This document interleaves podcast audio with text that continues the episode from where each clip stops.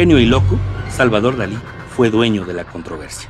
Frívolo, subversivo y extravagante, egocéntrico y artista múltiple, surrealista como el que más, pintor perfecto de creación radiante y poderoso imán para los dólares. Colaboró con Buñuel, con García Lorca y hasta con Walt Disney. Diseñó joyería, escenografía, muebles. Dalí es sinónimo de imaginación y rentabilidad artística. Es un cautivador excepcional. Hola, soy Víctor Manuel Torres y esto es Vida en Pedazos, un podcast cultural en el que les platicaré acerca de la vida y de la obra de creadores reconocidos mundialmente.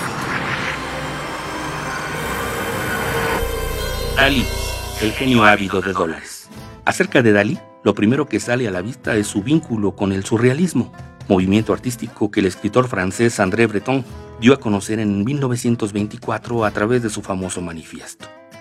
Ahí, el surrealismo es definido como un automatismo psíquico por cuyo medio se intenta expresar verbalmente, por escrito o de cualquier otro modo, el funcionamiento real del pensamiento. Es, dice Breton, un dictado del pensamiento sin la intervención reguladora de la razón. Este manifiesto, es esencial señalarlo, está inspirado en la interpretación de los sueños, el libro de Sigmund Freud, en el que explora la idea de que la mente posee un nivel oculto llamado inconsciente, que ahí es donde trataban de bucear hondo los surrealistas. Así que cuando el surrealismo se esparce por toda Europa, atrapa fácilmente a un joven impulsivo como Dalí, quien nació en 1904 y murió en 1989, así que puede decirse que es un producto total del siglo XX, una centuria en la que el mundo vivió en todos sus ámbitos un progreso jamás visto. El mostacho de puntas erguidas de Dalí, sus cejas pobladísimas, su mirada de niño asombrado lo hicieron inconfundible ante ese mundo. Pero no solo eso, pues su extravagante actitud ante la vida, sus frases categóricas y su genialidad onírica lo convirtieron en uno de los creadores más famosos del planeta.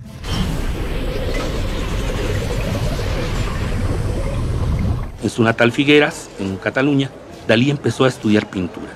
En 1922 se inscribió en la Academia de Bellas Artes de San Fernando, en Madrid, pero como alumno duró hasta 1926, año en que fue expulsado y vale la pena contar por qué. Resulta que el petulante Dalí estaba a punto de ser examinado por tres profesores. El tema que se le asignó fue la obra de Rafael, el pintor renacentista. Pero Dalí se negó a ser examinado argumentando que él sabía más de Rafael que los tres sinodales juntos. Dalí quedó fuera de la institución. Pero durante esos años de formación no todo fue pelearse con sus maestros. Vivió en la residencia de estudiantes y allí intimó con dos alumnos brillantes, Luis Buñuel y Federico García Lorca. Y naturalmente comenzó a colaborar en sus proyectos. Diseñó el escenario de Mariana Pineda, primera obra de Lorca en 1927 y en la película Un perro andaluz de Buñuel en 1929.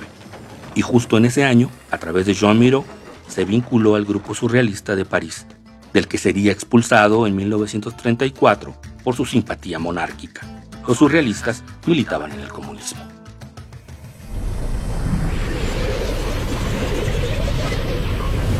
En 1930, Dalí creó su método paranoico crítico, principal aportación al surrealismo, según este proceso creativo, basado en la interpretación onírica de Freud, cada imagen contiene múltiples lecturas.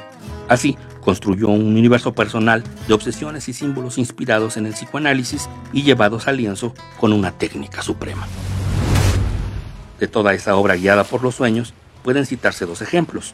Uno es la persistencia de la memoria, conocido como los relojes blandos. Eso lo pintó en 1931. En el lienzo, con el mar de fondo, aparecen cuatro relojes derritiéndose sobre una playa. El tiempo ha reblandecido esos relojes, tal como lo hace con la memoria. La obra se conserva en el Museo de Arte Moderno de Nueva York desde 1934. Otro es un cuadro de 1944 que hoy se encuentra en el Museo Nacional Thyssen-Bornemisza en Madrid. Se trata de Sueño causado por el vuelo de una abeja alrededor de una granada un segundo antes de despertar. Ahí, Gala, su mujer y musa, levita sobre una piedra lisa en una escena marina. Bajo su cuerpo flota una fruta granada y a su alrededor revolotea una abeja, cuyo zumbido genera un sueño en Gala que se proyecta hacia arriba por la explosión de otra granada de la que brota un pez. De ese pez surgen dos tigres en posición de ataque y un rifle, cuya bayoneta despertará a Gala. En esta obra, Dalí también sintetiza su método paranoico crítico.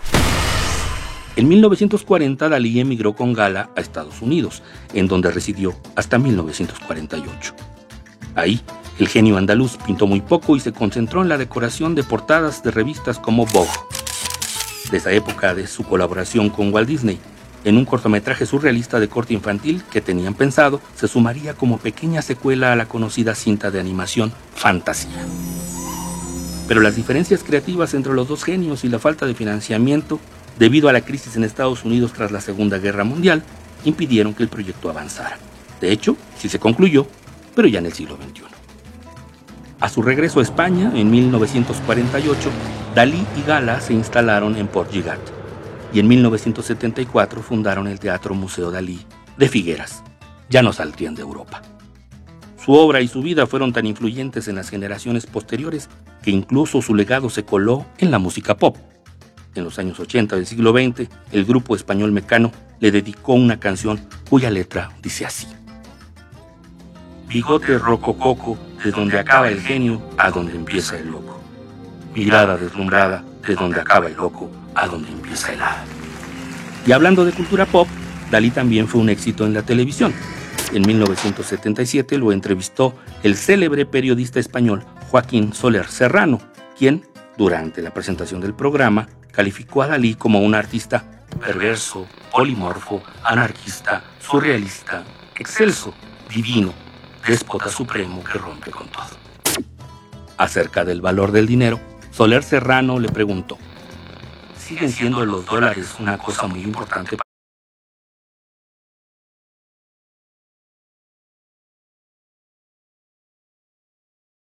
para Dalí? Para mí, dijo Dalí, cada vez más no los dólares, sino el dinero en general, porque para mí el dinero es la mística y además lo devuelvo todo al pueblo español a través del Museo Teatro Dalí de Figueres. Todo lo que poseo lo regalamos al pueblo español. El oro siempre tiene un valor místico.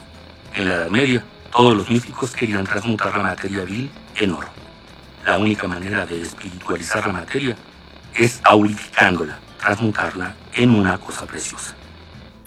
No por nada, el propio Bretón, luego de que Dalí fuera marginado del movimiento surrealista, le creó al cotizado artista español un peyorativo anagrama. Reacomodando las letras de su nombre, a Salvador Dalí lo convirtió en Ávida Dollars. Un genio ávido por la cotizada moneda que sigue rigiendo la economía mundial. Bueno, esto fue todo por hoy. Nos escuchamos